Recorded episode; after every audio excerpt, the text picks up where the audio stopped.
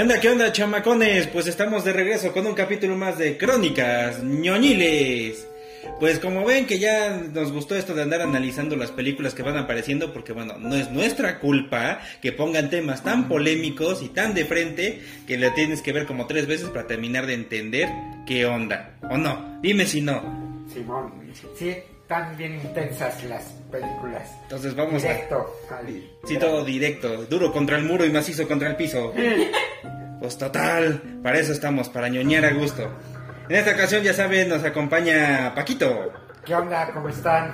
Ya les- Buenas noches, días o tardes o a la hora que me estén escuchando. ¿Qué onda?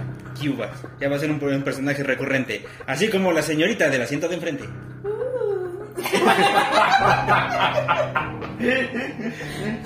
Dale pues, señor. Pues en esta ocasión vamos a hablar de la película Red de Pixar, o Turning Red en inglés.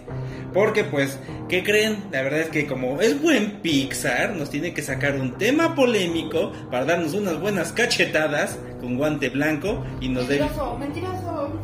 Y todavía le decimos, gracias, dame otro. Y la volvemos a ver. ¿Sale? Pues en esta ocasión eh, está, está muy cagadita. Vamos a hacer una pequeña reseña de la. Pues de la trama general. Que es este, esta niña, Meilin.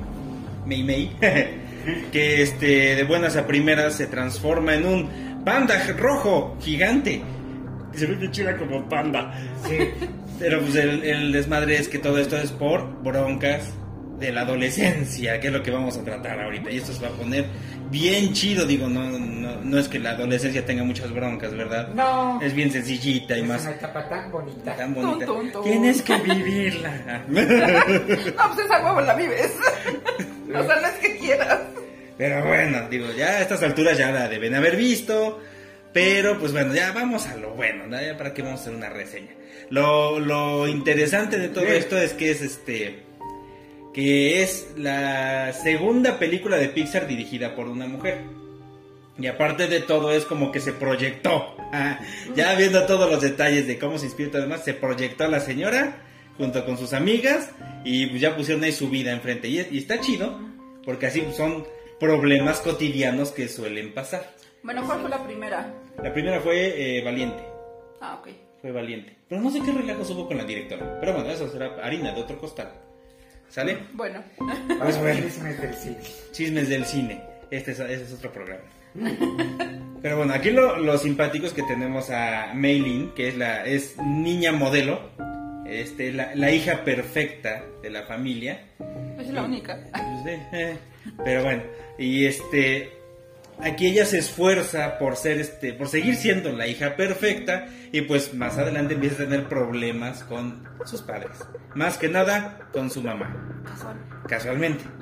Bueno, tiene a sus amiguitas que son Priya, Miriam y Abby, que están re loquitas las tres.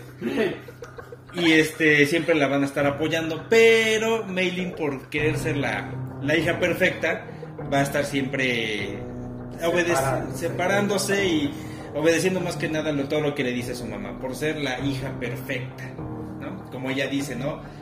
Sí tienes que honrar a tus padres porque te dieron la vida y todo el esfuerzo que hicieron y sacrificios por, por darte lo mejor posible, pero no tienes que olvidar honrarte a ti mismo, porque si no, pues vale para dos cosas esto. Así es. Entonces, vamos Paquita, a ver, Vale, date vuelo. Empecemos. Pues primero creo que el tema evidente que está como muy discutido es el tema de que cuál es el tema, valga la redundancia real de la película. ¿no? Porque mucho se ha dicho que el tema es eh, el periodo, ¿no? Y la llegada de la primera Menstruación. menstruación. Vamos a decirlo sin pelos en la lengua. No, porque mundo es que hablan de la menstruación, yo pues, es que no hablan de la menstruación y está como dividida la, La, la polémica y ha generado mucho ruido en que hable de ese tema. Es que siempre es como que es algo natural, pero todo, se todo el mundo se espanta, ¿no?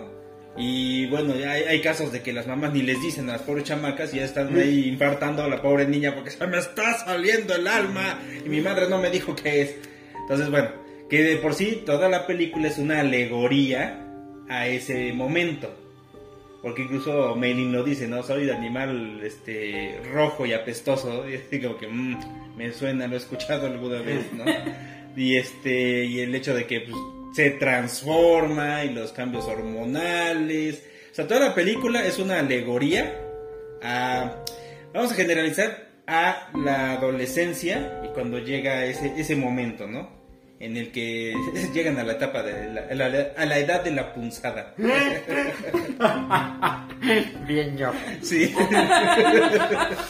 Bueno, ¿qué esperamos?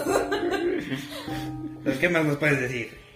Y el otro tema justo es nuevamente la familia, ¿no? Y en especial mamá, la relación con mamá, que bueno, ya lo veíamos en Encanto, que era la abuela ahí, ¿no? Pero aquí pues salta una generación y ahora es, La mamá. es directo, ¿no? Sí, no, eh, la diferencia es que, bueno, Encanto es como que la versión latinoamericana, la región 4, y este Red es la región 1. Entonces nos vamos a Canadá.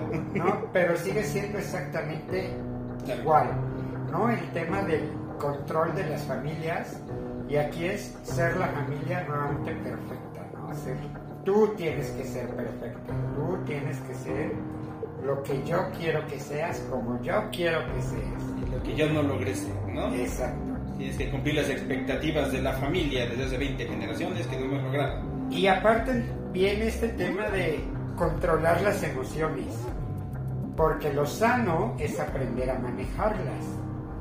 Manejar las emociones es, si estoy enojado, busco la manera correcta de sacar ese enojo.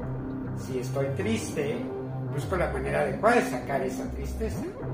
A diferencia de lo que se ve en la película, que es controlar esa emoción, es decir, reprímela, cállala, no la expreses porque cuando la expresas te conviertes en un monstruo. Rojo y apestoso. ¿no? Entonces eres ese monstruo, ¿por qué? Porque lloraste, eres ese monstruo porque te emocionaste porque tu crush te habló, ¿no? Eres ese monstruo porque vas a ir con tus amigas al concierto que llevas esperando años, Y vas a ir siendo niña y vas a regresar siendo mujer. ¿no? Y entonces no te emociones. Y ese es el mensaje que se les da y que se nos da a las familias, ¿no? Que nadie vea que estás emocionado, triste, enojado, contento, Sí, feliz, tus emociones. porque eres débil, porque eso te hace débil. Sí, es, es todo un, un santo desmadre. Aquí vemos que, bueno, al, al principio de la película, pues ella saca su discurso y de que es la, la niña perfecta y hace lo que quiere y es muy independiente y toda la cosa. Y al final de cuentas, sí, pero mis decisiones son las que toma mi mamá, ¿no? Sí, entonces ni tan independiente. Y justo ese es otro tema de los adolescentes, que por un lado eh, están buscando su identidad, porque la adolescencia es justo eso, ¿no? La búsqueda de la... La, la- la búsqueda, Exacto, exacto, sí. La búsqueda de la identidad, de dejo de tener la identidad que papá, mamá o quien sea que me cuide me dijo que tenía que tener, a busco mi propia identidad con mis amigos, amigas y mi grupo cercano. Y esa es la identidad que empiezo a buscar. Ajá, que empiezan a tomar. Digo, aquí incluso se ve como a las tres amigas les gusta Devon, el chavo que atiende el, el mini super, y ella como que no entiende, ¿no? Así como que, ¿por qué les gusta ese güey? No. Pero pues ya después se da cuenta que pues, son niños y yo soy niña y pues, niños y niñas se gustan y bla, bla, bla, ¿no? Exacto. Entonces incluso ella, ella empieza como que a sacarse de onda, como, ¿cómo es que tengo esos pensamientos? ¿Cómo es que tengo esto? Entonces e- es ese conflicto, ¿no? Para empezar, ese conflicto de que soy la hija perfecta y soy muy independiente, por, muy independiente porque mi mamá me dice que soy independiente, ¿no? Y aparte aquí le meten otro tema, la religión. Está metido muy Discretamente. discretamente, pero ellas manejan un templo. Y no es un templo cualquiera, es el templo. Ajá. ¿no? Y al manejar un templo, pues tienes que ser todavía más perfecto porque eres el ejemplo de la sociedad, porque como tu hija que eh, maneja el templo va a ser Va a ser rebelde y le, Va- va- le van a exacto. gustar esos chamacos pelafustanes. esa. Total, pinches escuinques locos. Ay, fuchi. Pero sí, Es que, es que está, está muy cabrón el asunto, ¿no? Porque siempre es ese control que tienen los papás, o sea, sí, sí lo entiendes, ¿no? Pero llega el punto en el que con tanto control haces lo contrario. Y Exacto. entre más te quieren controlar, peor lo haces. Porque recordemos que lo prohibido es lo que te atrae. Lo más atractivo. No, lo- mientras más te- mientras más le decían, eh, le decían a ella. no Te pongas nervioso. No es algo natural. No dejes salir al panda, Ajá. ¿No? Más lo hacía. más salía el panda. ¿Por qué? Porque, porque no me dejan sacarlo. Algo hay de haber ahí que no me están permitiendo conocerlo. Y entonces voy a conocerlo para saber qué es eso que me prohíben. No, aquí es un panda, pero podemos llevarlo a cualquier tema Sí, que, aquí lo, lo pasaron gráfico, ¿no? ¿no? que, el adoles- que al adolescente le prohíben. Y Exacto. sin darle razones, porque aparte la mamá nunca fue para sentarse y decirle, a ver, no lo puedes dejar salir porque Ni Todas- siquiera le habla. todas venimos de una línea de... chalá". Es que ni siquiera le habla de eso, o sea, no llega a un punto en el que le diga, oye, A ver. yo también pasé por esto y mi panda era así. En ningún momento, y hasta el papá le dice, ¿qué te ha contado tu mamá de su panda? Pues nada, siempre que trato de hablar de eso, evita el tema. Entonces, desde ahí dices, bueno, si no me quieres decir, si no me quieres exponer la situación, pues entonces yo la voy a buscar para saber qué es lo que está pasando, ¿no? Exacto. Sí, vamos a, a poner un poquito el contexto de la mamá. Que este, vamos a analizarla para poner así como que el, el panorama un poquito más amplio. Eh, la mamá está loca. Sale, seguimos con la película. Este, pues, Qué buen contexto. es, es conciso, es preciso. Ah, no. el relajo es que eh, la mamá es clásica mamá, bueno, son familia china. Sabemos que los chinos son muy exigentes entre ellos mismos. Entonces, aquí el relajo es que la mamá es la que controla todo, incluso no nada más a la niña. Controla también al marido, que casi casi pobre. el pobre no tiene voz ni voto y cocina, cabrón, y te callas. Entonces, eh, el relajo es que la mamá incluso exagera demasiado las cosas con tal de llevar ese control. Y lo exagera de tal manera que su hija no provocó nada, su hija no tiene el problema. El relajo es el mundo cochino, el mundo malvado, que la obligó a hacer tal cosa, ¿no? Y algo que se ve muy curioso y lo he visto mucho, es que como que los adultos al llegar a cierta etapa, se les olvida que pasaron por todo eso. O incluso que hicieron algo mucho peor y se los pasaron, se los perdonaron y a los hijos les exigen de más con algo que ellos hicieron hasta peor. Exacto, y bueno, la mamá es súper TOC, ¿no? Súper trastorno obsesivo compulsivo de todo tiene que estar perfectamente limpio, ¿no? O sea, cuántas Ordenado. veces barren el patio del templo y le quitan todas las hojitas, ¿no? Al, al templo y entonces todo, todo, todo, todo tiene que estar bien, pero no está bien tu casa, traes un desmadre Mega- porque nunca fuiste para decirle a tu hija, oye, ¿qué está pasando? ¿Cómo te sientes? Yo viví esto y a ver, hay este tema en la familia, nos está pasando, nos pasa esto a la familia, ¿qué vas a hacer? Ajá, incluso la alegoría que hay, ¿no? De que ya que se transformó en panda y está espantada. eh, ella lo dice, ¿no? Que en lugar de decir, pues, no sé, eh, ¿cómo le diría una madre a su hija? Ya, ya estás menstruando o algo así, no sé.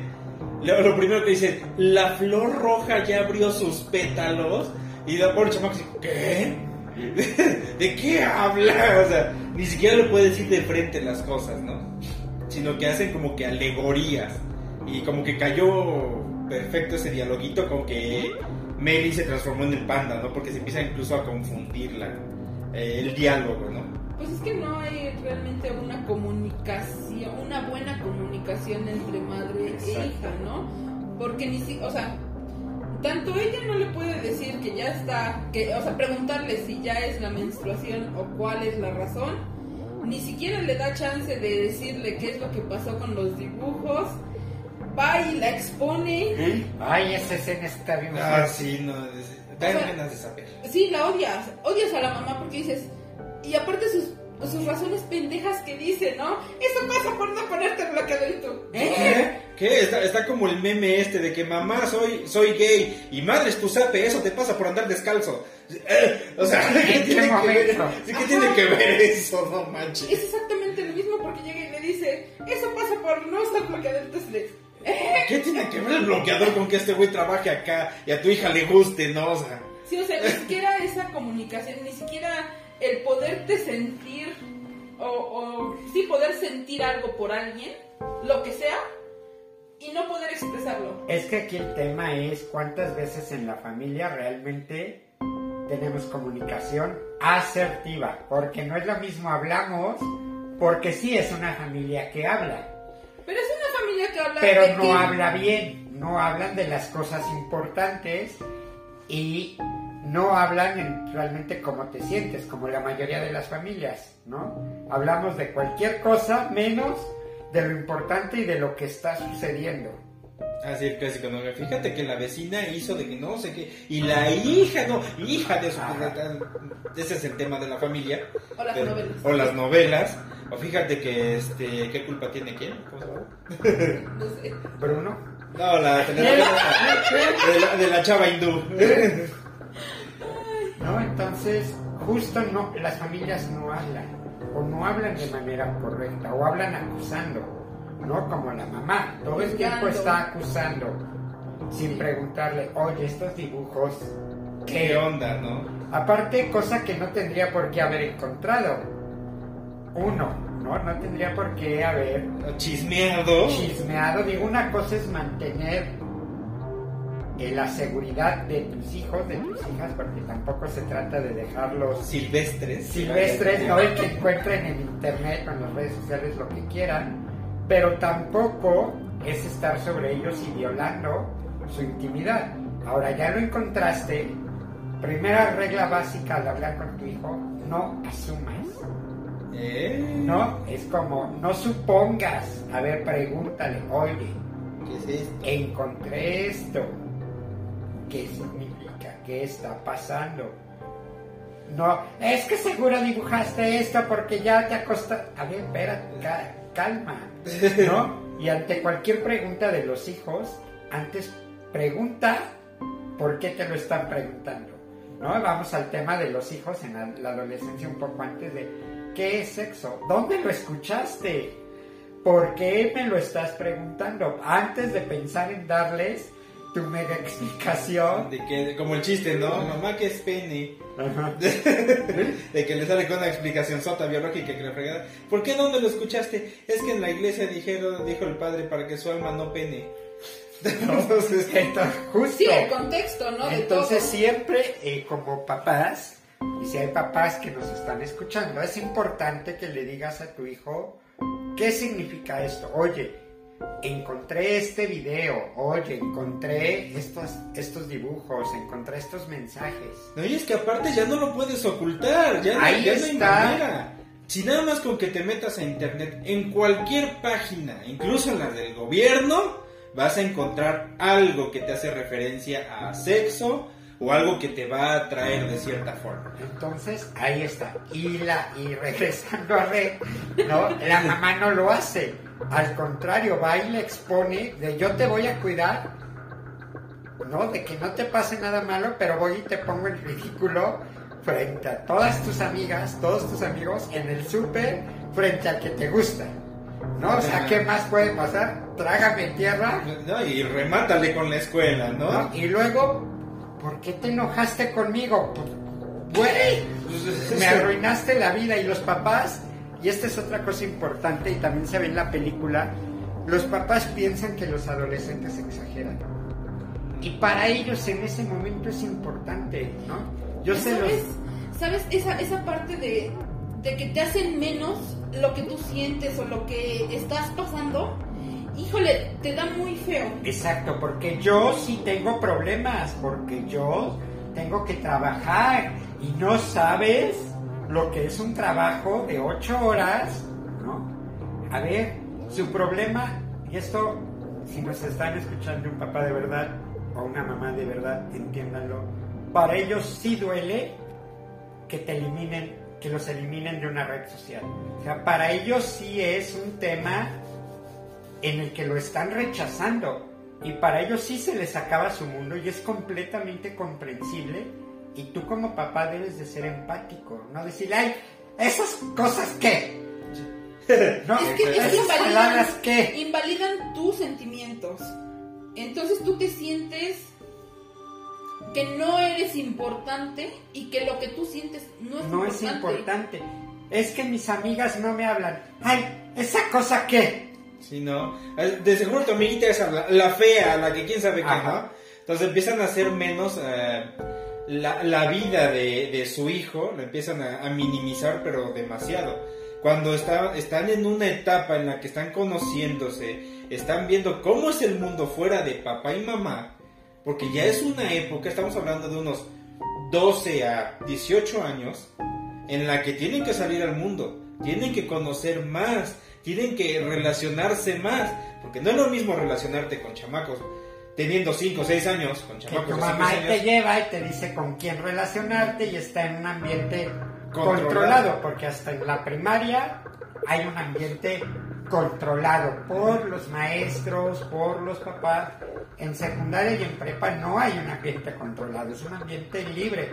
Y por mucho que los maestros digan, no es que estamos siempre al pendiente, Está, está No.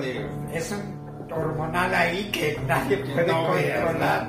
Entonces, y lo, regresamos a lo mismo, ¿no? Eh, el relajo es que actualmente están mucho más expuestos a toda esa información y desinformación en todo, en todo, nada más lo vemos. Series de televisión, películas actuales, eh, nada más con que veas como que hay la carpeta roja y ahora vino tal actriz y vestido embarradísimo o casi transparente. Y horario familiar. Las telenovelas que hay ahorita, o sea, todo lo ves, todo lo estás Y viviendo. entonces no se habla, ¿no? De Bruno. No se habla de Por eso lo habrán corrido.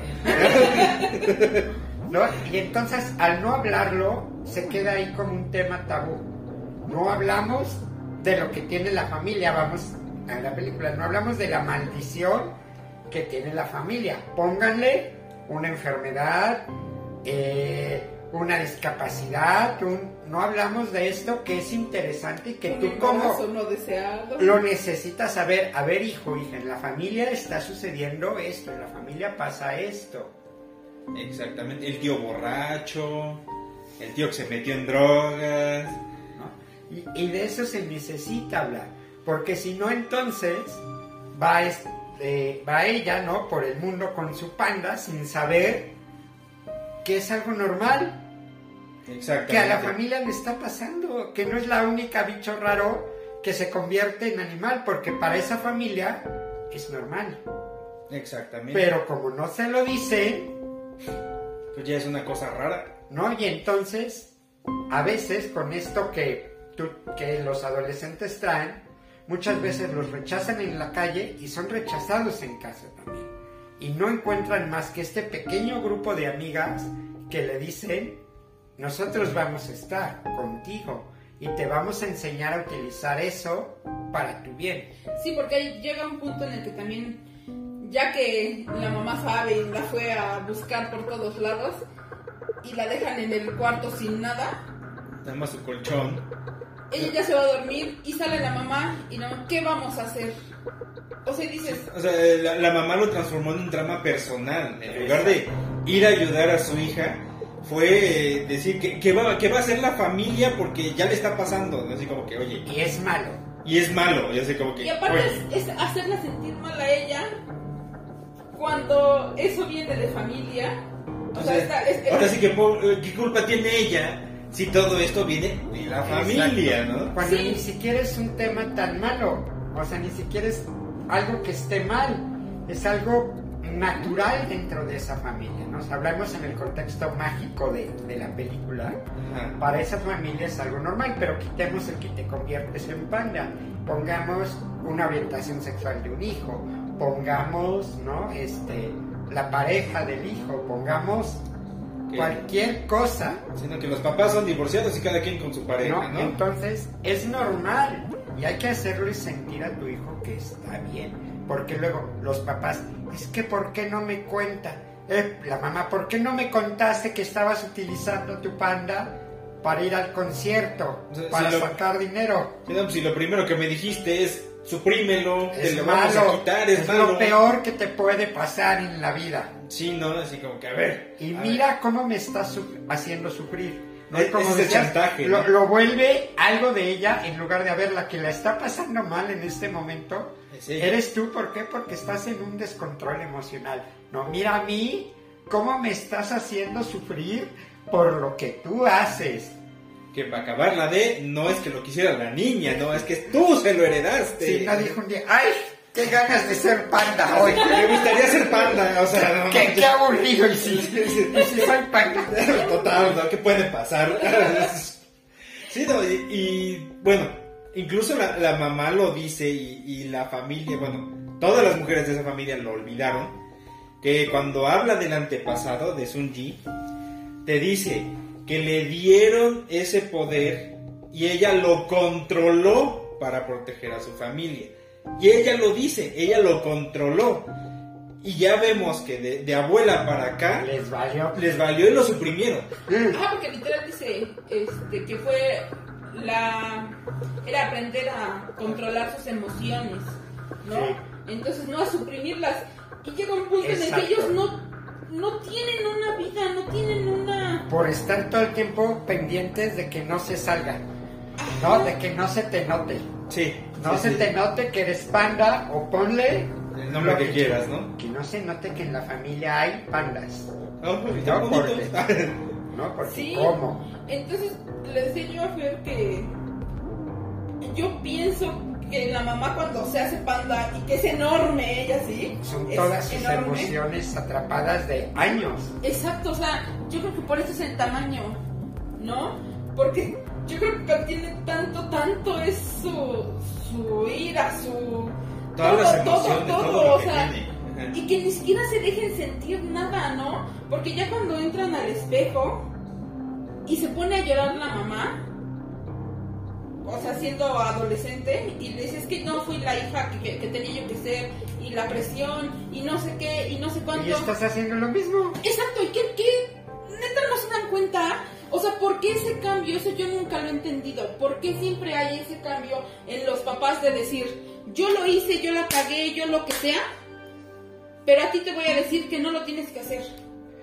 Eh, muchas veces sucede eh, por un tema de tanto quiero que no pase que termino haciendo lo mismo. Lo provoco, ¿no? ¿no? Entonces, ¿por qué? Porque nunca hubo un trabajo real. O sea, si tu papá, mamá nos estás escuchando y no quieres que tu hijo pase lo mismo que tú, no se trata de, le voy a dar lo que yo no tuve. No, se trata de vete a terapia o vete a terapia, trabaja tu adolescencia, tu infancia y entonces sí le vas a poder dar a tu hijo o hija algo diferente a lo que tú tuviste. De cierta forma, lo Porque mejor. lo único que vas a saber dar es lo que te dieron. Exactamente. Si te dieron rechazo, ¿qué crees que vas a dar? Rechazo porque es lo único que conoces. Y por mucho que tú intentes no hacerlo, es de manera inconsciente este rechazo. Entonces, de manera, sin darte cuenta, a lo mejor lo aceptas que a ti no te permitieron estudiar lo que tú querías. Y eso se lo aceptas a tu hijo, pero rechazas sus gustos musicales porque en mi época sí había buena música. ¿Qué son esas porquerías? ¿Qué, qué escuchas ahora? Ni letra tienen. A ver, no estás aceptando la totalidad de tu hijo. Aclaro aquí cuando es algo que no pone en riesgo su vida, su salud física y emocional. O sea, no hablo de, ay, mi hijo se está drogando, ay, qué bonito, lo voy a aceptar. Se parece a su padre. No, no, no se trata de aceptar cosas que lo están destruyendo. Pero si lo que hace no lo pone en riesgo físico o emocional y realmente no lo pone en riesgo, no es algo que tú... Ahí es que tal cosa lo va a poner en riesgo. No, a ver, investiga, ve con un profesional. Oiga, esto le está viviendo mi hijo. ¿Es común que pase en la adolescencia? Sí, no, ah. Si no lo está poniendo en riesgo, tu misión, te guste o no, es aceptarlo. Que aceptarlo no significa estar de acuerdo. Es decir, no me gusta tu música, pero si tú quieres escucharla, Adelante. está bien. No tengo por qué hacerte sentir que eso que tú estás escuchando es malo. Sí. Pero eso no lo entienden. o Como sea, también pasa en la película, ¿no? Es Sí. que esos chamaquitos... ¿Qué se creen? ¿eso qué, Ese no? hip hop que Ajá. ni que fueran Celine Dion. Es como, ay señora. Es otra época, es que aparte es eso, o sea, que también no entienden que son otros tiempos, otras cosas las que están viviendo. No puedes comparar lo que tú viviste con lo que están viviendo tus hijos. Digo, si nada más. Digo, la, la edad que tengo, tengo 15 y más. Y este, pues yo crecí con todo el heavy metal de los 80s y me encanta el heavy metal. Guns N' Roses es la mamada. Bueno, pero me encanta el metal. Adoro el metal. Y mis padres igual decían, ah, esos pinches escándalos que la chingada, ah, pues te vale, ¿no? ya, pero escucha la, la música de mis papás y también dices, bueno, hay cosas que están chidas, pero hay cosas que dices, ahora, ¿qué demonios es esto? Y, llovía, llovía, y, y es más fácil encontrar rosas en el mar, y, dices, y te quejas de la mía. O sea, no manches. ¿no? Es que exacto. Son épocas diferentes. Si lo ves desde tu visión y desde tu historia, el otro va a estar mal. ¿Por qué? Porque es mi visión, como le hace la mamá, ¿no? Mi visión, mi manera de creer es la correcta. Y yo estoy bien y tú estás mal, ¿no? Un poco como en la de este Matilda, ¿no? Yo estoy bien, tú estás mal, yo soy listo, tú eres tonta. Yo soy adulto y tú eres un niño. ¿no? Y entonces van creciendo con esta idea. Más todo lo que te gusta está mal, más lo que te pasa no es tan importante. Es que eres bien chillón. Sí, no. Te voy a dar una razón para, que, llores. Sí, bueno. Yo guardo esas lágrimas para, Para cuando, cuando me me muera. Sí, ¿no? Sí, le, le dieron una jalada. Y es que sí, bueno, para empezar, son épocas diferentes, ¿no? Obviamente, cada quien vivió lo suyo, cada quien habla de cómo le fue en la feria. Pero también tienes que aceptar que las, los hijos, los nietos, los sobrinos son otras personas. Es otra época. Nada más lo vemos aquí. La, la película está situada en 2002. Y son otras maneras de Son pensar. otras maneras de pensar. Estamos hablando de 2002, ¿no? Más o menos la película, Sí. 2002. Es el cambio brutal de entrada, es otro siglo, otro milenio. Y, y fue el cambio total de que en los 90 fue la colita de los 80 con lo rebeldón que había. Y madres, en los 2000 cambia todo totalmente. Porque si nada más lo comparamos en, en música, tenemos que los 80s eran metal, los 90s era el dance y lo grunge. Y de repente, bueno, a primero los 2000 empiezan las boy bands y te Ajá. quedas como que no manches, NSYNC, este los otros momentos portan, no, eso no es una película.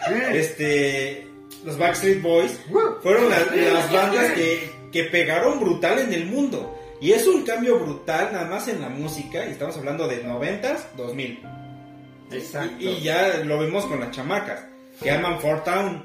Que tú puedes ponerle el nombre que quieras, ¿no? Pero son los Backstreet Boys con los NSYNC. ¿no? Que ese es otro tema, ¿no? Este fanatismo en la adolescencia es completamente normal en la adolescencia que se vuelvan fanáticos obsesionados con una banda, con un tema porque les genera identidad. Exactamente, ¿no? lo que Y ahí está lo de vemos moda y les con, encanta. con Tyler, Tai- Tyler, Tyler, Tyler, ¿no? Que las muele y muele a cada rato, es un némesis. No, escuela. pero esconde sus gustos porque incluso cuántas veces habrá sido rechazado en casa. Digo, no vemos la historia de Tyler, pero cuántas veces habrá sido rechazado en casa o con sus amigos cuando se le ocurrió decirles, Que les gustaba Fort Town. ¿no? ¿Qué le habrán dicho? Toda la serie de insultos. O nada más con el simple hecho de que en la escuela te digan, es que es Fort Town de, de chicos, entonces le tiene que gustar a las niñas a fuerza. Ajá. Entonces nada más con escuchar eso, él mismo se va reprimiendo. ¿Y, y cómo lo saco? A través de la agresión. ¿Por qué? Porque no me puedo mostrar débil, porque ya me dijeron que esto que me gusta me hace débil. Entonces ahora voy a ser fuerte, Y voy a moler a alguien que le gusta. que le gusta, ¿por qué? Porque yo me identifico, pero como no puedo identificarme por el lado chido, pues entonces te muero. Pues sí. Y- ¿No? Cuando ven el concierto. Sí. Esta, ¿quién está? Yo no no, no me vean. No, va- me, me encantó que va- se tapa con el refresco, ¿no? Atrás del vaso, uy, sí, te super escondes. Y ya cuando estaban gritando por ellos, creo que es el que más moquea, no Sí. manches. O sea, Es como, ¡ah! ¡Te amo! Sí, o sea, es, es mucho este relajo, este esos problemas de la adolescencia, y como decíamos, ¿no? Se, se proyectó la directora y las escritoras. Se proyectaron porque incluso la directora lo dice, esto me pasó, esto le pasó a ella, esto... pero es una historia de vida, es una historia de qué te puede pasar en realidad. Y es ese choque también de generaciones. Exacto. Porque, lo, bueno, con la mamá lo vemos que su madre le hizo lo mismo. Pero Exacto. la mamá llegó a, una, a un pleito tan grande con, este, Con la abuela. con la abuela, que por eso, como dice May, el, su panda es gigante por toda esa presión, por todas esas broncas.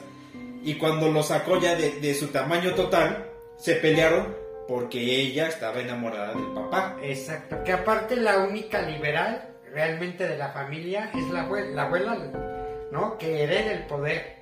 Fue la única liberal porque les dijo, esto es lo que es la familia, esto es lo que somos, hay que abrazarlo, hay que aceptarlo, ¿no? Esto es lo que te da identidad como familia. Lo No lo reprimas, te da identidad, es lo que nos hace ser la familia Sharalá. Lee. ¿no? Y entonces ella era liberal, ¿no? Y por eso se enoja la mamá, porque tú fuiste liberal y por tu culpa, a ver, ella lo aceptó y ella se los pasó con el cariño y con puedes manejarlo.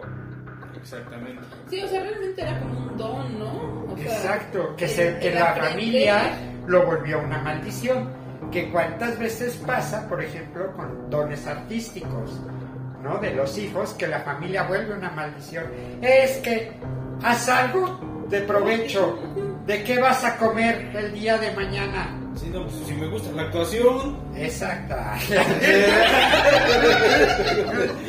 sí. ¿No? ¿Qué vas a comer el día de mañana? ¿De qué vas a vivir? Y entonces eso que a ti te gusta lo vuelven una maldición, ¿no? Porque es malo. Pues está chido para hobby, ¿no? Pero, ajá, ¿en serio a qué te vas a dedicar? Pues es que me gusta. Ajá, sí, pero eso es lo que te gusta. Ajá, pero ¿qué, eh, qué te vas a dedicar, no? ¿Qué vas a hacer? Eh, Es un, un relajo, ¿no? Es igual el, el choque generacional entre padres e hijos. Y aquí lo vemos todo el santo rato. Incluso es la mamá que se quiere meter de metiche para ir a la, este, a la clase extracurricular de este, los mateatletas. Ya, es que yo también fui muy buena en cálculo y me decían, Ah, pues qué chido. Qué chingón, pero pues no, ves, no, no, ¿cómo no? Yo voy, yo voy.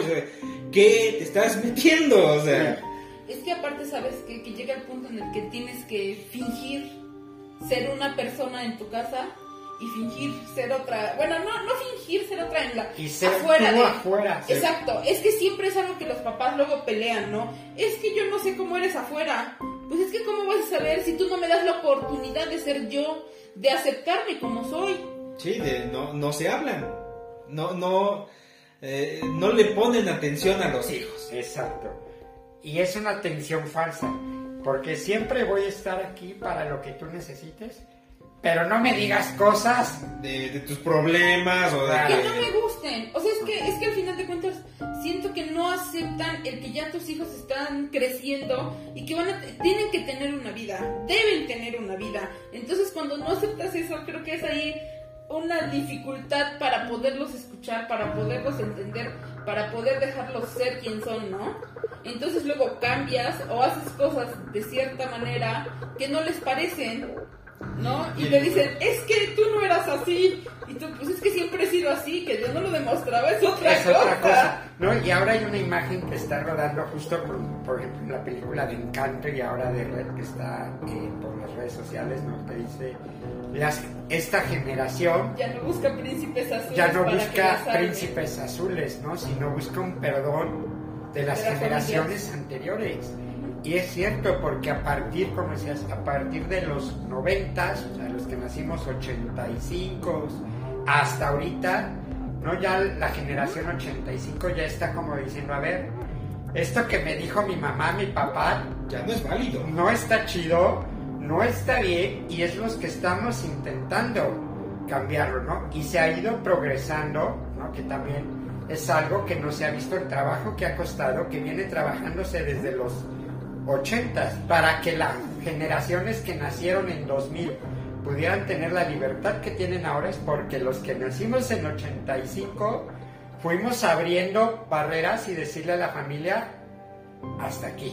Y Ese así- es tu punto. Y aún así es difícil poner esos límites como como hijos nos cuesta mucho trabajo poner esos límites porque te hacen sentir que la familia lo es todo. Exacto. Que tú no tienes el derecho de decirles no. Porque a pesar de todo, en toda la película jamás se escuchó lo que se necesitaba escuchar. Que la mamá le dijera, perdón, me equivoqué. Era necesario enseñarte a manejar. Perdón, jamás hubo, así lo solucionamos y metimos al panda y... Y abrazo, abrazo, ahí nos vemos. Ajá. Lo más cercano fue cuando le dice, entre más lejos llegues, más orgullosa estaré. Pero aún Pero así, aún así, lo que necesitas escuchar es, perdón, me equivoqué. me equivoqué. Tienes Obviamente, razón. obviamente es como dijiste, ¿no? Si a ti te enseñaron eh, represión, te enseñaron rechazo, tú vas a enseñar rechazo. Tú vas a enseñar represión. Se necesitan unos calzonzotes como para darte cuenta, ¿sabes qué? Esto me enseñaron, esto no lo quiero enseñar. Perdón, es lo que yo sé. Y a lo mejor le dices, le puedes decir a tu hijo, no lo sé, pero vamos a investigarlo juntos. Vamos a ver. Cualquier pregunta. No, oye mamá, ¿qué es esto? Oye mamá, me está pasando esto. Oye mamá, estoy sintiendo esto. Se vale decirle, a ver, lo que tú me estás diciendo me pone triste, me enoja, pero no es tu culpa.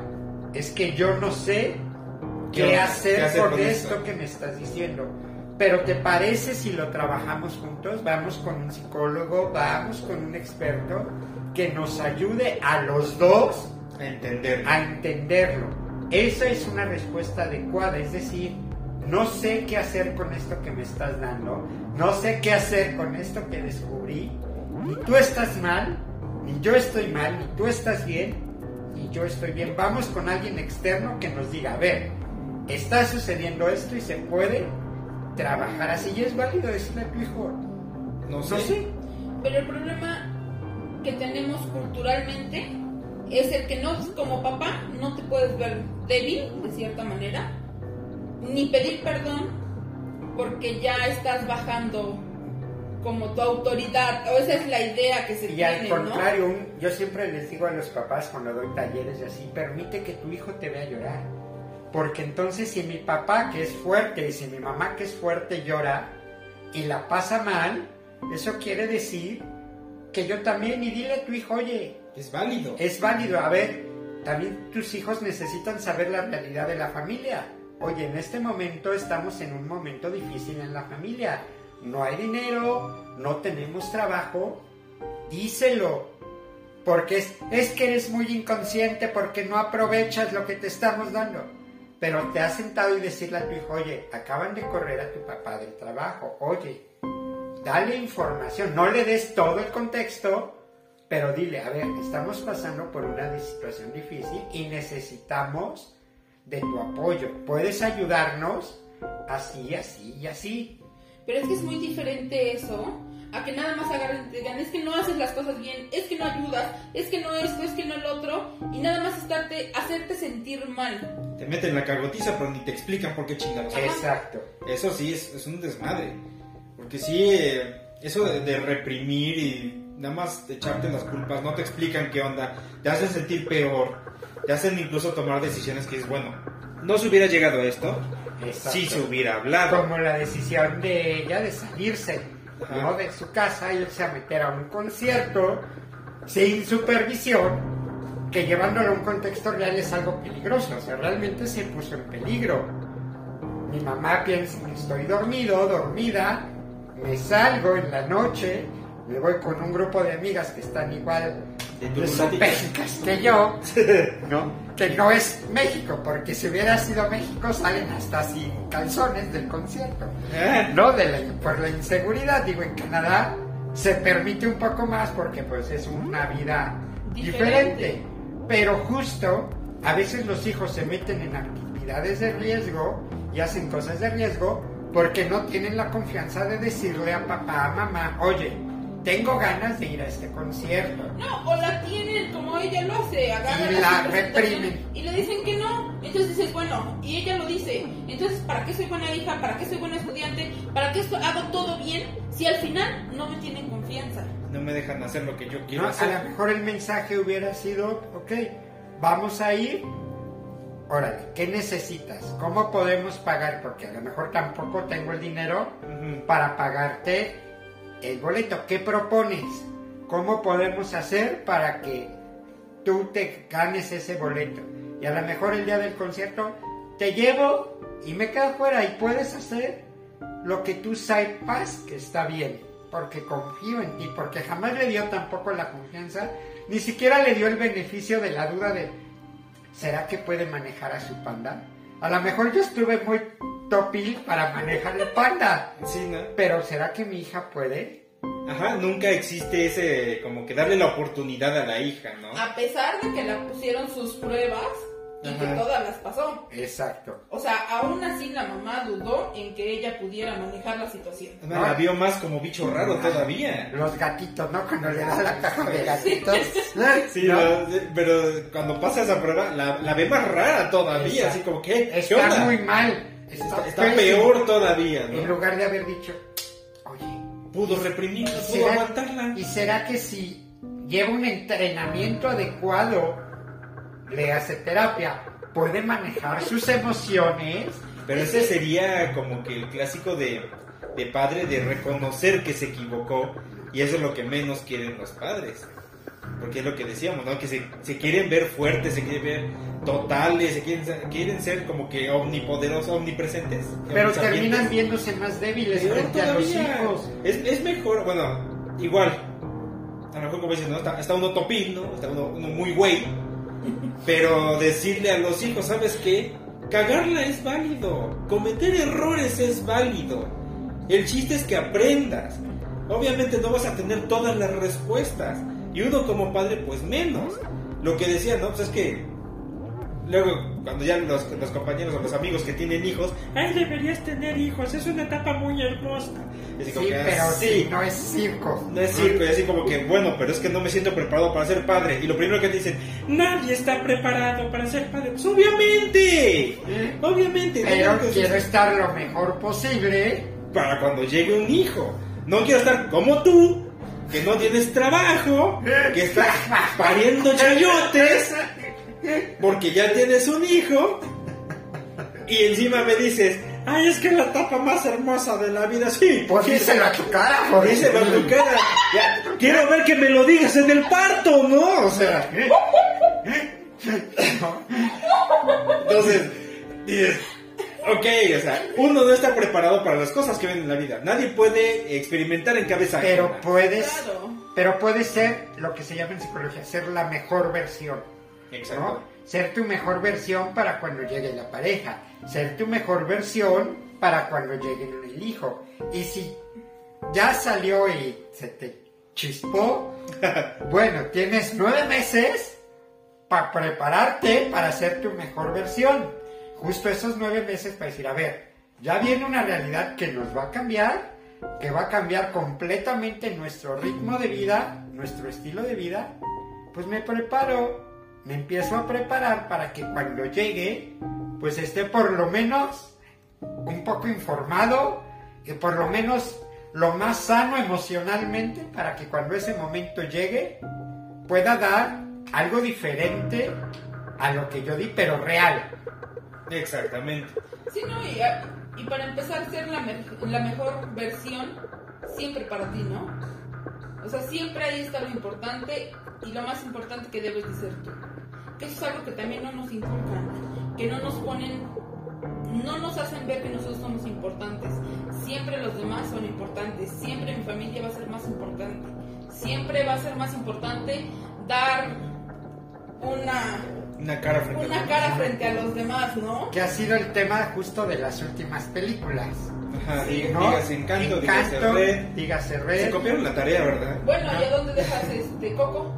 Coco también. Coco, Encanto, Red. ¿no? Valiente. Hablan de esta imagen que las familias exigen, haciendo que la persona pierda su identidad completamente, pierda su panda, pierda sus poderes, ¿no? Pierda, su talento su con el arco, y con Y esta mujer música. fuerte, no y pierda su don de la música es no porque no te vamos a decir por qué, Pero controla no. tu panda, Pero no te vamos a apoyar también. pero no te vamos a apoyar. Sí, no, y es que es un relajo porque aparte de todo, bueno, eh, este, este desmadre de red es, es heredado, o sea, es genético heredado. Y dices, no, pues o sea, era con más razón, era para que la mamá le hubiera dicho, ¿sabes qué? Va a llegar un momento en la vida que te puede pasar esto. A mí me pasó, a tus tías les pasó, a la abuela le pasó y viene desde pff, hace un buen. Pongámosle una enfermedad, Una diabetes.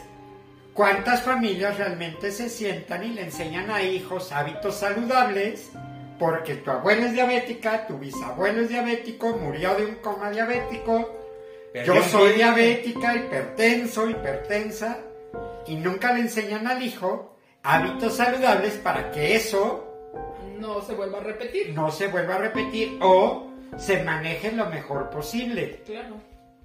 Es un, es un desmadre porque de entrada sería cambiar o educar a la gente y cambiar formas de pensar. Y eso está muy cabrón. Está muy, No es cabrón. imposible, pero no es también imposible. la gente no... No, tie- no quiere, no tiene la decisión. parte de... No, porque aparte estás acostumbrado a ciertas cosas y es muy complicado darte cuenta lo que estás haciendo mal. O sea, realmente no te puedes dar cuenta en qué la estás cagando hasta que llega alguien externo o de pura casualidad vas a terapia o te sucede alguna situación. O hay algo que te da que el timbrazo, ¿no? En la que dices, changos, yo pensé que esto era normal y no es tan normal. ¿no? Exactamente. Yo creí que esto era sano y pues Pues resulta Ah, que, no, que- que es no. todo lo contrario. Sí. Es que e- ese es un, un santo relajo y otra sería como que darte cuenta y tener los calzones suficientes para decir, quiero hacer un cambio. Quiero hacer un cambio por mí.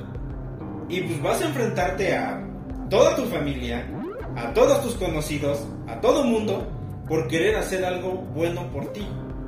Y esto es algo que enfrenta Meli en la película. Es mi panda, yo lo baño. O sea, este es mi panda. ayúdame. Ayúdame a entender mi panda, porque pues tú eres la adulta responsable y, y- y me tendrías que enseñar a, a- a usar este panda. En lugar de estarle metiendo más presión al panda. Exactamente. No, es como, a ver, ya tengo suficiente con ser este monstruo que nadie entiende, que ni yo entiendo, y tú en lugar de orientarme, Me todavía le lo- metes más. Le metes más leña al fuego. ¿Cómo no quieres que explote el panda? Exactamente. Como el tuyo que sí explota. Así explota Por el- cierto. Maldito Godzilla y vienes a destruir todo. O sea, yo lo peor que hice fue tomarme fotos, ir a una fiesta y ganar dinero. Y Tú divertirse. le pusiste en la madre al estadio. Y aparte De suerte no mataste a ninguna criatura en el concierto. Casi desapareces a la banda de moda. y todavía ves que yo soy la que estoy mal, ¿no? Tuvimos todos que sacar nuestra panda para meter al tuyo al corral. ¿No? Y todavía te me Ah, pones- pero el malo soy yo. Y a pesar de todo, no aceptas el, el, el- El hecho de que yo puedo manejar mi panda, yo quiero vivir con mi Y panda. después, ¿qué tal? Es, ese final creo que fue común decirles, a ver, no se ha solucionado. Ahora vamos a usar tu panda que tanto tiempo reprimiste para reconstruir el estadio que yo desmadré. ¡Eh! ¡Bien, mamá! Hijo, vas a reparar los errores de tus padres. No se da, ¿verdad? Ese final está muy oculto. Esa escena está muy oculta y en los análisis que he visto nadie habla de esa escena. Pero es una escena muy fuerte donde la directora te está diciendo, a ver, no se ha solucionado nada. Calmaron al panda, pero no se solucionó nada. La familia sigue aprovechándose de esta para solucionar sus errores. Porque yo destruí el estadio por mi cólera, por no saberme controlar. Fui desmadre el estadio, casi mato a la pobre banda. Dejo adolescentes viudas antes de que tiempo. sin, crush. ¿no? Exactamente. Pero la culpable fuiste tú, porque si tú no te hubieras salido de casa, Esto no hubiera pasado. No me hubieras obligado a usar mi panda. entonces ahora tu panda, que tanto tiempo te dije es malo, Ay, pues no es tan malo, vamos a ocuparlo, ¿no? Para sacar Vamos a aprovechar tu panda. No manches. Sí, es, es, es un, un santo relajo ahí porque es también el de, pues tú eres la esperanza de la familia, tú eres el que tiene que cambiar. Ajá, pero pues no le enseñas qué. O sea, tienes que cambiar las tradiciones de la familia, tienes que hacer algo mejor por la familia. ¿verdad? ¿Pero qué? O sea, ponme el contexto general al menos, ¿no? Pero... Sí, porque aparte es nada más recae sobre ella el cambiar las cosas sobre el panda, pero la mamá, la abuela y las tías siguen reprimiendo las Siguen emociones. Pandas. Bien Siguen Pandeja, reprimiendo las emociones, ¿no? Sí, sí. O sea, en ningún momento ellas cambian esa forma de pensar en mejor Porque controlar mis todas las todos lo rechazaron otra vez. Porque Sí. en ese momento todas tuvieron la oportunidad de. Y quedárselo. pocas veces en la vida pasa eso. Pocas veces en la vida vas a tener una segunda oportunidad de decir, ese espejo era como simular el proceso de terapia, ¿no? De conversión, de decir, a ver, tengo la oportunidad de dejar de estar reprimiendo todo el tiempo quien soy y poder ser libre. ¿Y que eligieron? Volverlo Volver a a hacer. reprimir. Volver a reprimir. Volverlo a hacer porque es más, la mamá todavía le dije, le dice a, a la May, ven. Y la May le dice, no, Yo elijo Quedarme con mi panda. Eso fue, eso fue lo bueno, porque eh, Maylin, pues, obviamente, como es una generación muy diferente a todas ellas, y ella es como que de una forma de pensar más libre, más eh, responsable de cierta forma. Exacto. Porque es hacerte responsable de algo que es parte de ti, algo que es tuyo, algo que ya traes. Porque aparte todas las tías se sintieron bien chidas cuando sacaron su panda. Hasta la abuela, No, todos, fue ah, como- menos la mamá. Fue como, ay, qué chido, sacamos nuestro panda. Eso Hasta, se, malo. hasta se divirtieron. Exactamente. ¿No? Y aún así, lo vuelven a rechazar. Lo vuelven a rechazar y es, lo dejé salir cinco minutos, ponle. En el carnaval es válido sacarlo, en la fiesta... La jodería no hay problema. En la fiesta sabiendo- todos toman y jajaja, jijiji, y está padre. Pero volvemos a reprimir quién realmente somos. Y es que volvemos a la misma situación. Fuera de casa eres uno y dentro de tu Casa. casa eres No, otro. aparte el accesorio con el que todos reprimen es como, no, lo tengo en la mano, ¿no? El abanico, la pulsera, o La sea, peineta. todo, la peineta, todo sea, es el el control, ¿no? Es Ajá. y que se vea, ¿no? Que aquí lo tengo y que yo tengo el poder. No tienes el poder de mi madre. Sí. No estás controlando, pero Nada. no lo estás De hecho, manejando. esto es peor. Lo estás controlando porque en el momento en el que algo pase, Va a explotar y va a pasar. explotar y va a pasar Lo lo, que pasó pasó. con la mamá. Y ahora no va a ser la mamá, ahora va a ser la otra tía, la otra tía, la otra. Abuela. La ¿no? abuela. En el momento en el que algo se reviente, porque ¿qué pasa? Cuando reprimimos, cuando controlamos es como una olla express. Va a llegar un momento en que esa olla express va a reventar y va a meter unos fregadazos. Mejor haz lo que hace la Maylin. la mailing, que es dejarlo salir poco a poco, vamos manejándolo, aprendo a utilizarlo a mi favor y todos felices. Y todas dijeron no.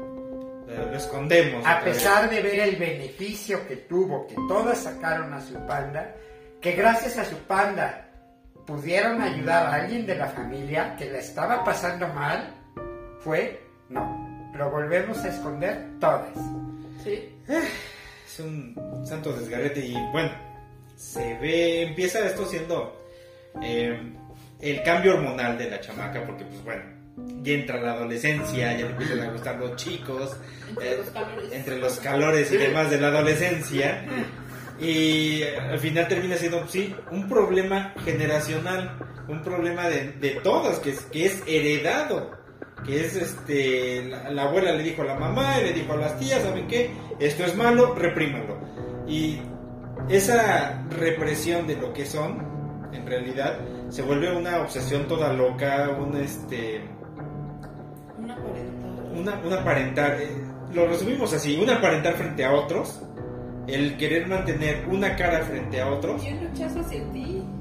te estás rechazando tú porque los demás te vean bien y, y al final de cuentas dices ¿y eso para qué? ¿Y de qué le va a servir controlar tantos años lo que es? Porque aparte vimos el éxito que es el- la pandita en el templo. Todo el mundo va al templo por ver al panda y por abrazar al panda y por sacarse fotos con el panda. Y en todos lados. Cuando la mamá ¿no? hizo una panda que pudo haber dicho, soy panda y soy la matriarca de este templo. Y yo como panda voy a enseñar a la gente que venga a este templo a manejar sus emociones. Es la opción que pudo haber tenido la mamá. Realmente ser un guía para el pueblo de decirles, a ver, si se pueden manejar nuestras diferencias y podemos usarlas para algo bueno. Sí. Y bueno, quedó como que, veremos, como que quedó tranquila Meili, pero tranquila entre comillas, ¿no? Pero pues, ah, es, es entrarle mucha profundidad a esto, porque no nada más, bueno, aquí se representa con el panda. Nos representa esta entrada a la adolescencia, estos relajos que las mismas familias te van reprimiendo, te van eh, haciendo a un lado, te van, te van cambiando porque te veas mejor frente a otros. Y eso la verdad es una, es una friega, es una chinga. Porque es demasiada presión y es estar todo el tiempo pensando en cómo lo reprimo, cómo lo oculto, que no se note, que no se vea, que no... Que no se den cuenta, ¿no? Y al final de cuentas tanto lo quieres tapar que pff, todo el mundo se da cuenta, ¿no? O de alguna manera se te va a escapar. Digo, ya lo vimos con la chamaquita esta, ¿no? Que la ve en el baño. Pero bueno, eh, hay detallitos dentro de la misma película que están simpáticos, pero si no te los dicen, tú te quedas como que, ajá. Y luego, luego cuando te dicen que hay, hay personajes que tienen su bombita de insulina, porque tienen diabetes tipo 1, si no te los dicen, ni cuenta te das, ¿no? O sea, está chidito, porque esto sí es inclusión, porque ya estamos metiendo a personas que tienen ciertos problemitas que los están aceptando dentro de la sociedad. Y te digo, si no te lo dicen, pues tú dices, ajá, pues tiene algo blanco ahí y ya. Bueno, para quienes no estamos acostumbrados, pero está chingón. Está chingón. Para alguien que lo está viviendo, el, el ver eso, el sentirse parte de. Y que ya lo están aceptando, ¿no? Que no los ven como bichos raros. Exacto. Hay otros detalles que, bueno, se queda así como que veremos. Porque estaba viendo documentales en el que te dicen que esta es la tercera o cuarta película en la que reprimen o censuran algo de una película de Pixar. Que aquí te dicen que al parecer Brilla, la amiga, parece que es o bisexual o lesbiana. Porque cuando están en el, como, En la fiesta. en la fiesta, en el duelo de baile con la Darks, se ve que están ahí bailando y están como que acercando. Y ya nada más te hacen la toma a las amigas y como hacen su cara de "¡Ih! ¡Qué atrevida! Sí, pero ajá. ¿Qué? pasó? ¿Qué pasó? Entonces, no así como que hay censura, pues no creo que sea una censura. ¿Qué pasó? Pues quién sabe. Pero bueno, salió el tema de que puede que Prilla sea lesbiana o bisexual. Dices, pues ajá, es que aparte de todo, Pixar es Disney. Disney tiene que como que ocultar ciertas cositas que me da risa porque las declaraciones de matrimonio gay más famosas son en Disney. O sea, frente a Mickey Mouse. Y Mickey Mouse está emocionado porque le están dando el anillo, ¿no? O sea. Entonces, ¿qué onda, no? Pero bueno, lo, lo chido de Pixar es que siempre te saca temas que te van a hacer ruido. Y dentro de esos temas de la película va a haber cositas que te van a hacer ruido. Exacto. Entonces, eso es lo chido de Pixar.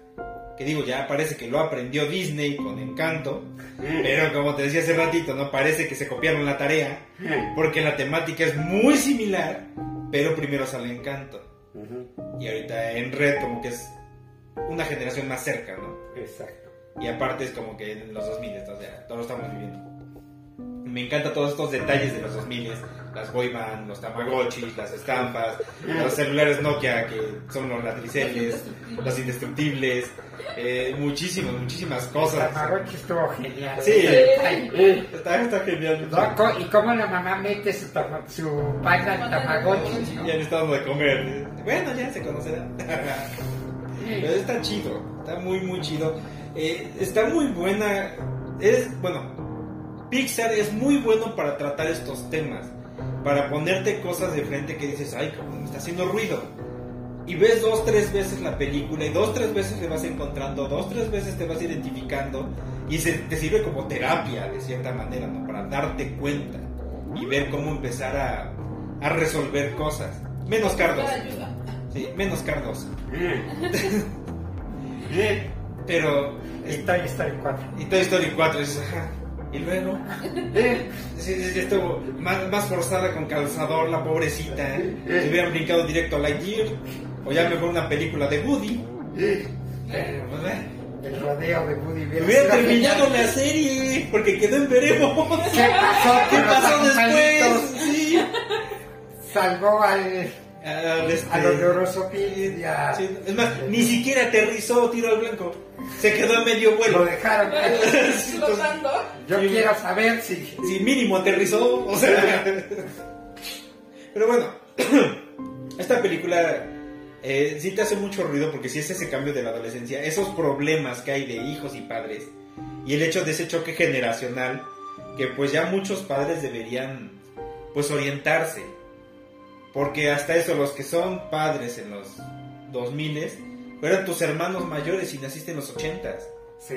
Entonces ya a ellos les tocó los 80s, 90s, que fue una de cambios. O sea, nada más lo comparamos con las computadoras. En los 80s todavía eran unas madresotas y todavía había tarjetas.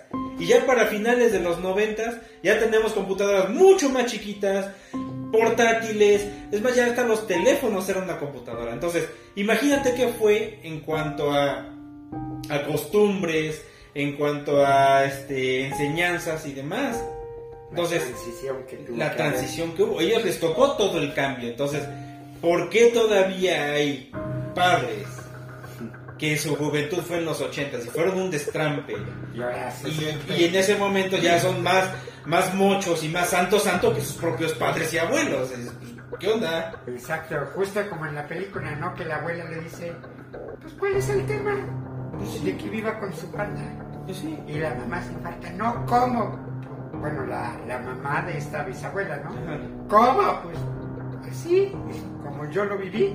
¿Cuál es la bronca, no? Pues sí. Si pues, yo pude en mi época, Que Sí. no puedan ahorita. Sí, no Porque no quieren. Ajá.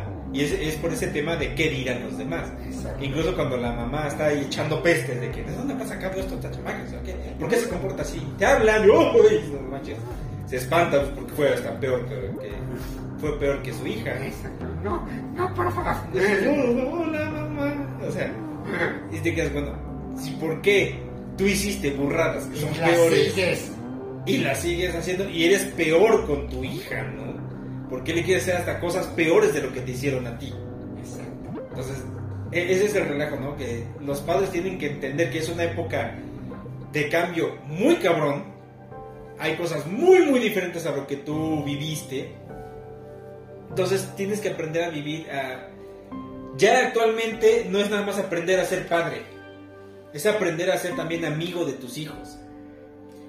Eh, De de- cierta manera. No amigo, pero sí que te tengan la confianza.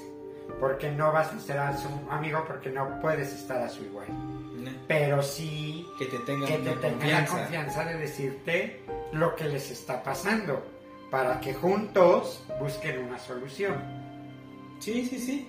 Y es que es eso, tienen que encontrar una solución conjunta. Exacto. Porque digo, hay muchas cosas ahorita que ya no puedes esconder, ya no puedes ocultar, ya no puedes hacer menos. Y nada más, métete al Facebook. Así es. Todo lo que vas a encontrar. Nada más con temas de chistes. ¿Qué es todo lo que vas a encontrar? Y tú quisieras haber encontrado eso siendo padre. Bueno, los padres hubieran querido tener toda esa información, ¿no? Porque también vivieron una época de cambio muy cabrona. Entonces, ¿por qué quieren ahora reprimir tanto, no? Hace rato veíamos un video de una señora que, este, como hija de hippies, este, le enseñaron que el amor, que la fregada. Pero la verdadera enseñanza es tener educación financiera. Y así como que, a ver, a ver, a ver. Eres hija de hippies y te convertiste en todo lo que no querían tus padres, ¿no? Te convertiste en una capitalista. Entonces, ¿qué onda, no? Que está bien, pero hazlo con conciencia. Exactamente. No por huir, ¿no? Exactamente. Entonces sí es un tema de vamos a ayudarnos a crecer. Porque los padres tanto van al día aprendiendo a ser padres, como tu hijo va al día aprendiendo a ser hijo. Digo, Y vamos trabajándolo juntos, que es lo mejor que se puede hacer. exactamente. Se supone. Se supone que tenemos que trabajar, ¿no? Y luego, este, aparte de todo, pues cada hijo es diferente.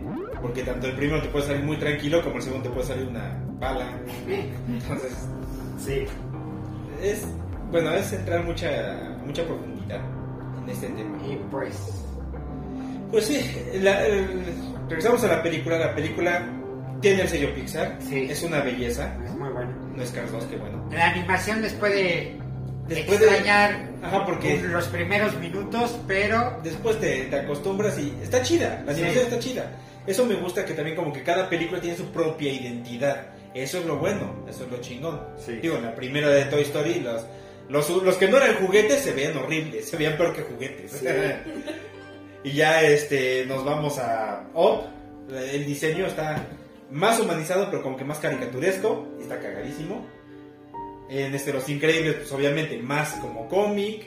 En este, todos, todos, todas las películas sí, tienen su esta, esto está muy bien. En la animación sí al inicio, sí como que dices, Ah, caray. ¿qué onda? ¿Qué estoy viendo? Pero ya al poco rato te, Te te acostumbras y la aprecias porque está muy bien hecha, es una animación muy bella. Sí, sí. muy es- cuidado todos los detalles que le dan sentido a que la animación está justificada. Exactamente, y eso está, está muy chido. Es el sello Pixar. O sea, Pixar siempre ha sido chingón para eso. Y eso es, por eso Disney se los compró, por eso Disney se los apañó. Hay otro detalle así curioso que es así como que, para que lo analicemos después. Casualmente esta es la tercera película seguida de Pixar que mandan a streaming. No pasa por sí, se va directo a streaming. Prácticamente la regalaron. Pero Disney, sus últimas tres películas, sí fueron así Directo. directo. Y después sí te las pasaron a, a streaming. O sea, sé que está haciendo Disney. Hay que pensar, nada más ahí se los Ahí, se- ahí dejamos. les dejamos la tarea. Ahí para que lo chequen. Pero bueno, sabemos que Disney es mafioso. Pero bueno, qué bueno que están estas películas actualmente para dar como que esos este, timbrazos, es hacer un poco más de conciencia de cómo van cambiando las cosas, de que eh, tu, tu cuerpo no es raro, no es malo, no es tu enemigo.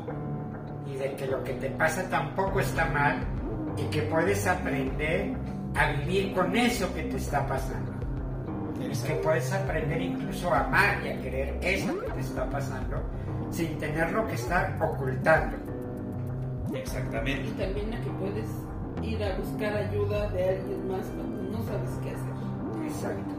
Exactamente. Es, es válido pedir ayuda. No te la sabes todas. No puedes ser chingón en todo. Sí, no. Entonces, es válido Hay cagarla. algo que no vas a poder controlar, que no vas a saber manejar y está bien. Y por eso hay que buscar ayuda. Ah, parece comercial. Pero pues es cierto. Y eso es lo que nos exponen estas películas de Pixar. Digo, nada más este, intensamente. El control de emociones. El control de emociones, que hasta las mismas emociones se pelean entre ellas. Exacto. O sea, es, es lo curioso, ¿no? Este, Pixar te enseñó que los juguetes tienen sentimientos, los carros tienen sentimientos, los sentimientos... Tienen Los, sentimientos. sí, dices, ay, ay, cabrón, canijo, pues qué onda. Y pues sí, nada más te lo ponen en una animación, pero es cierto, y son cosas que pasan. Son cosas que vivimos y que hemos experimentado o en algún momento vamos a experimentar. Así es. Y eso es lo chingón de ahorita de las películas de Pixar. Crean conciencia. De una u otra manera. Yo sé que Cars 2 tiene algo bueno, pero bueno, voy a tener que verla otra vez. Pero todas te, te dan una lección. Y el Todas te objetivo dan... es transformar lo que está viviendo. ¿no? O sea, poder decir, a ver, está pasando esto, se necesita un cambio y el cambio es posible. Sí se puede, no es fácil, pero es posible. Sí, exactamente. Pero bueno, esta película está, está muy chida. Igual hay que verla tres veces, cuatro veces, para terminar de entender el, el mensaje, porque como siempre tiene muchas cositas ocultas, tiene muchos desmadres, pero está, está muy chido que te lo vayan exponiendo así. Y lo más chingón es que ya no solo los japoneses te lo ponen, ya también los gringos te ponen ese, esas temáticas para que vayas aprendiendo, para que vayas viendo que no todo es color de rosa. Como decías, ¿no? Estas generaciones ya no buscan un príncipe azul, ya no buscan una damisela en desgracia, ya buscan estar en paz, ya buscan estar Un mejor. crecimiento, Un una cre- aceptación, un amor propio, un desarrollo personal. Exactamente. Y eso es lo chido. Pues sí, porque finalmente es lo único que te va a durar para siempre. Tú eres el único, la única que te va a acompañar Toda tu vida y más vale que aprendas cómo estar contigo. ¿No? También un poco este panda es esos demonios, esa sombra interna que no queremos ver. Eso que te han hecho ocultar durante tanto tiempo y que va a estar ahí el resto de tu vida. Tú decides si quieres gastar toda tu energía en controlarlo o quieres aceptar que esa parte también es tuya y aprender a utilizarla a tu favor y vivir con ella, porque de todas formas va a estar ahí. Y eso es tu sombra y es eso que no queremos ver. Exactamente. Te va a acompañar hasta la muerte. Exacto. Y más allá. Entonces tú sabrás ¿Qué haces? cómo quieres relacionarte con esa sombra. Exactly. Muy bien. Sale pues. Palabras finales. Pues. Mensajes finales. Mensajes finales. Creo que es muy importante aprender a poner límites, sobre todo con la familia, porque es muy difícil. Y el, el aceptarte y el quererte. Yo creo que como mensaje final de la película diría, sea lo que sea que te esté pasando y sea lo que sea que estás viviendo, está bien, pide ayuda. No tienes por qué poder solo y no tienes por qué ocultarlo. Mientras no te hagas daño a ti y no le hagas daño a otros, como la mamá que le hizo daño a otros y se hizo daño a ella, mientras no suceda esto, sea lo que sea que eres, está bien que lo seas. Vívelo, disfrútalo y si no puedes, busca ayuda. Y si crees que puedes, también busca ayuda porque a lo mejor tú crees que puedes, pero realmente no estás pudiendo. Mínimo necesitas una guía. Una Para que te digan, ah, no, si te estás pudiendo, vas bien, o te digan, oye, pues, eso Regrésate. que tú crees que estás pudiendo, pues, no estás pudiendo. Sí. y aparte, recuérdenla, es válido cagarla, es válido cometer errores, son parte del crecimiento. solo así aprendes. Solo así aprendes y toda la vida vas a estar aprendiendo. No puedes ser chingón en todo y no puedes llegar a decir yo me la sé de todas todas. Porque esa es una pinche falacia cabrona. Ámate y sé tu mejor versión y haz las paces con tu panda. Sí, con tu animalito. el animalito que gustes. De su preferencia. El animalito, ponga aquí el animalito de su preferencia. Los cacomistles son bonitos. ¿eh? También los tlacuachitos. Ah, sea cual sea tu animal, aprende a vivir con él y ámalo. Y quiérete. Quiérete, que eso es lo principal. Quiérete como seas. Aparte, ya llegaste, ya estás aquí, ya estás en, ya estás en ese traje de carne. Como dicen, ¿la vida es difícil? Sí. ¿Te va a costar un friego? Sí. Pero aquí estás y hay que vivirla y hay que disfrutarla. Y a veces disfrutarla, y este es un tema con el que me gustaría cerrar porque también la película se trata de eso. Muchas veces creemos que el estar bien es ser feliz. Y no es cierto. El estar bien implica, hoy estoy enojado y me voy a dar la oportunidad de estar enojado. Y eso es estar bien. Hoy estoy triste y quiero estar triste. Hoy fui al concierto con el que me encanta y me voy a permitir gritar y decirle te amo y hazme un hijo en lo que quieras. Permítete vivirlo porque es lo que estás sintiendo. Eso es el tema de la película, permitir vivir lo que estás sintiendo. Y eso es la verdadera felicidad. Es decir, hoy no le estoy pasando bien. Hoy es un día difícil y voy a vivir ese día difícil. Exactamente. No se acaba el mundo. No. Y tienes derecho a decir, hoy es un día difícil y hoy no quiero estar de buenas.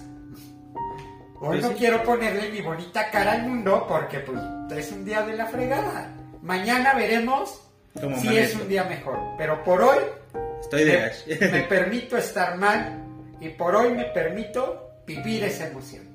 Está bien. Qué chingón. ¿Sale?